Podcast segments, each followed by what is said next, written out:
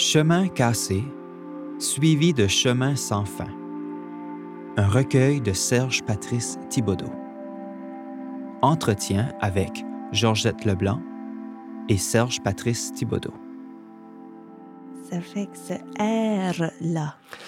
Parce qu'il y, a- une personne qui manque, il y a des personnes qui manquent. euh, il y a- Mais le, le R manque aussi. Le, ce R-là, ce R, ce son-là, En identitaire. Puis en fait, oui. En fait, c'est c'est, la grammaire. En grammaire, on l'appelle le R latin. Mhm. Savais-tu que les verbes à l'infinitif du premier groupe, comme on prononçait le R final euh, Ah ouais? Oui, Non, je même, pas- même euh, presque jusqu'à la Renaissance. Euh, donc, le R final se, se prononçait et graduellement, il a disparu. Il s'est amui, il est devenu muet, il, s'est, euh, il a cessé d'être prononcé. Et ça a donné, comme on va dire chez nous, un conteux au lieu d'un conteur ou un menteux. Et ça a même donné le féminin en EUSE, parce que là, on a enlevé ce R-là. En tout cas, c'est très bien expliqué dans la grammaire Grevis. Et ils disent, ça, les conteux et tous les mots qui finissent en E, ça s'est préservé au Canada français uniquement. Donc, parce qu'on a été, bon, je ne vous ferai pas une, histoire de la langue, euh, la langue française en Amérique, mais c'est ce qui est arrivé. Donc, en enlevant le R, évidemment, j'ai commencé à, à identifier des mots dans toutes mes lectures, chaque fois qu'il y avait un mot qui n'avait pas de R sonore. Parce que le R muet, Mm. ça existe. Hein? Mm. Comme j'ai fait allusion au, au verbe du premier groupe à l'infinitif, Mm. mais aussi dans monsieur, dans gars, Mhm. dans- il y a, il y a des, euh, des mots comme ça où on ne prononce pas le R.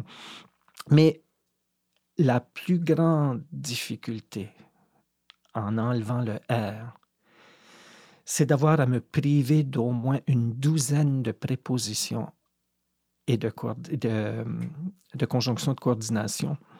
Donc, les petits mots, c'est pas les grands mots qui sont difficiles dans la langue. C'est les mots de deux lettres, de Mhm. une lettre et de trois lettres. Qui place, qui Le, dirige, le- qui... le béton, le mortier qui tiennent l'ensemble. Ouais, la colle. Parce que si on se trompe de préposition, tout le reste s'écroule. Donc là, il fallait, je ne pouvais pas utiliser par, pour, sur, vers, hors, après, parmi, contre, entre, parce que. Donc vous imaginez dans un, dans un texte littéraire, faire abstraction de toutes ces chevilles. Là, ça a été ça le plus grand défi, ça a été ça la plus grande contrainte. Et je me suis aperçu à un moment donné que j'avais quatre fois la préposition dans à l'intérieur d'une strophe de cinq vers. J'ai dit, mais non, c'est pas possible. Donc, j'ai dû tout réécrire parce qu'il y avait dans venait partout, partout, parce que j'avais plus de choix de préposition. Mm. Donc, ça a une influence sur la langue. L'autre aspect de la langue sonore que ça a donné, ça a accentué davantage les dentales, le D et le T. Ensuite, ce qu'on appelle les sifflantes, le S et le F, Mm. et les chuintantes, tous les ch. Donc, ça a créé, quand on lit le livre à haute voix, ça a créé un univers très minéral, une langue rocheuse, Mm. euh, très, euh, excuse l'expression, grounded. C'est très... euh, ah, le mot m'échappe. Euh, oui, c'est ça, minéral, euh, Il y a- il y a terrestre. pas de problème. Oui. Oui. Et je pense que c'est ça que ça a été le, le- plus difficile. Et puis, j'avais, j'avais peur que ça crée aussi, je vais te lire un- une petite strophe, le seul écart que je me suis permis pour, euh, pour ne... Je me suis dit, l'image évoque ces sons-là, donc je vais les laisser, parce qu'il y a beaucoup, beaucoup de sifflantes. C'est trois tout petits vers dans le poème La Messe, en plus. Au sol des tessons de masques cassés, allez, la messe est dite. Donc, si on a tesson, euh, on a sol, tesson, masque, cassé, messe, en quelques mots seulement, en une dizaine de mots, ça crée un hiatus, ça crée des, des sons un peu rauques, euh, acides. Ça Mhm. donne une langue acide qui va avec le contenu. Ben, c'est ça. Euh, Je trouve ça fascinant. Parce que c'est pas. C'est un travail de construction. C'était un c'est c'est un, jeu intellectuel, quelque part. Mhm. Mais le sens, le- l'essence, le sens, le pouls du recueil a rien à voir avec, euh, avec, je sais pas, euh, c'est- c'est senti. C'est pas, c'est- j'ai jamais, Mhm. en lisant le recueil, j'ai vraiment, je sais pas, j'étais comme, c'est pas que je t'ai lu pour la première fois parce que j'étais sou- j'étais beaucoup, j'étais beaucoup lu. Ben, j'ai presque eu l'impression de te, te lire pour la première fois. Je, je te Ah ouais? connais, oui. Qui est, qui, est, qui est étrange. Ça veut dire qu'il est habité, ce texte-là. Il est, il est, incarné. Il est- Oui. C'est pas, c'est pas un travail euh, académique, là. C'est pas, c'est pas pour être intéressant. C'est pas pour te. te- Fait que, comment tu as fait ça? Ben, je me suis. Je reviens. à Puis je sais qu'il n'y a pas de recette. C'est une question stupide, Ben, je trouve. je- Je, je l'aime re- pas, mais je te la pose quand même. Ben, je reviens à Cuba. Oui. Je me suis dit, euh, j'ai fait, j'ai évoqué le romancier Leonardo Padura, qui a jamais voulu quitter l'île et qui est un, qui aime son pays, euh, qui peut être critique envers de son pays, mais il aime son pays, il aime surtout son peuple, ce qui n'est pas souvent le- le cas de romanciers et de romancières qui vivent en exil et qui se penchent sur leur propre petit malheur personnel comme s'il n'y avait pas de peuple cubain. C'est, c'est- ils en font une question personnelle, individuelle. Leonardo Padura a écrit un magnifique roman hérétique où il y a les plus belles pages sur la liberté et sur la liberté d'expression.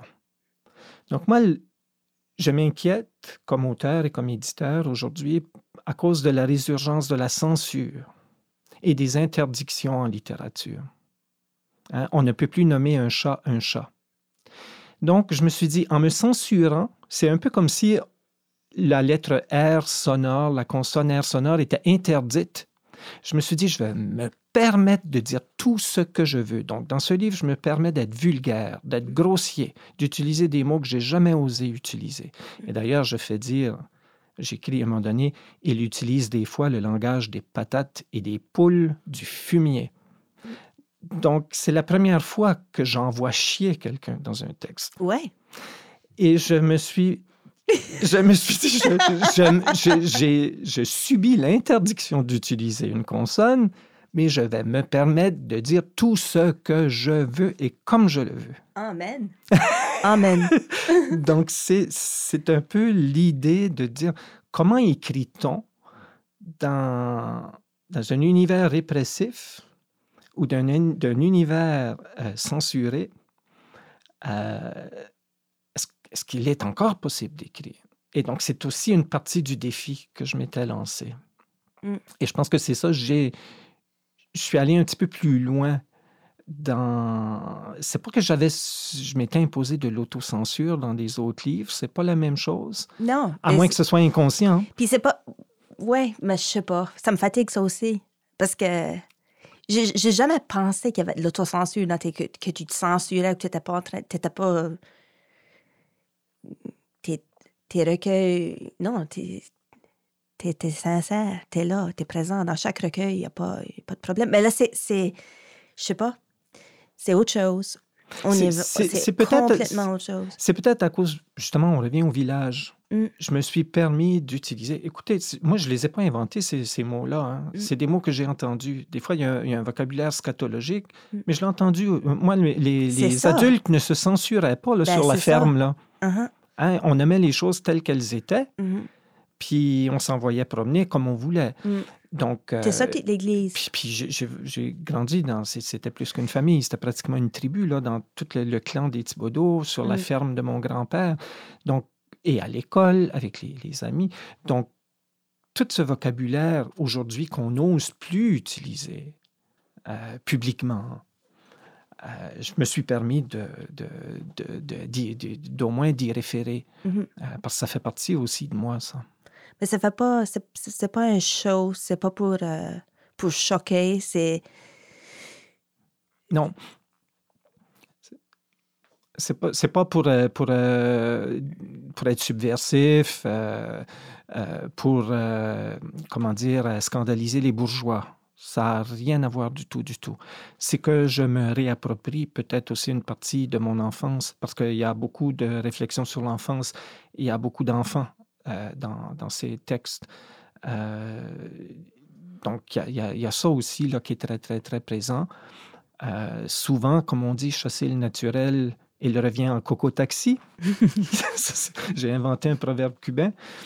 Euh, et c'est exactement ça. On veut peut-être des fois faire table rase de certaines choses qui sont en nous, puis elles ne, ne font que remonter à la surface.